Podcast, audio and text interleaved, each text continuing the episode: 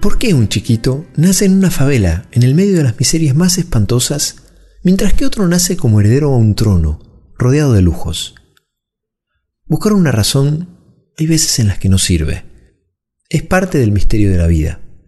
Pero sí quizás cuestionarnos esto. ¿Qué podemos hacer nosotros en una situación como esa? En el libro del Génesis, el primero de la Biblia, Caín y Abel, dos hermanos, le ofrecen a Dios un sacrificio. Cada uno le da lo mejor que tiene.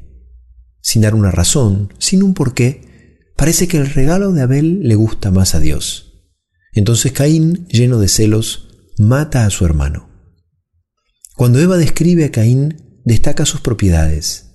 De Abel no dice nada, como si fuera menos. Cuando alguien viene a la vida en el medio de las riquezas y se vuelve indiferente a las necesidades de sus hermanos que nacen sin nada, igual que Caín, los está matando. Abrí cualquier pasaje del Evangelio hoy y descubrí con qué sentimientos y con qué gestos Jesús reacciona ante las necesidades de la gente que se va encontrando en su camino.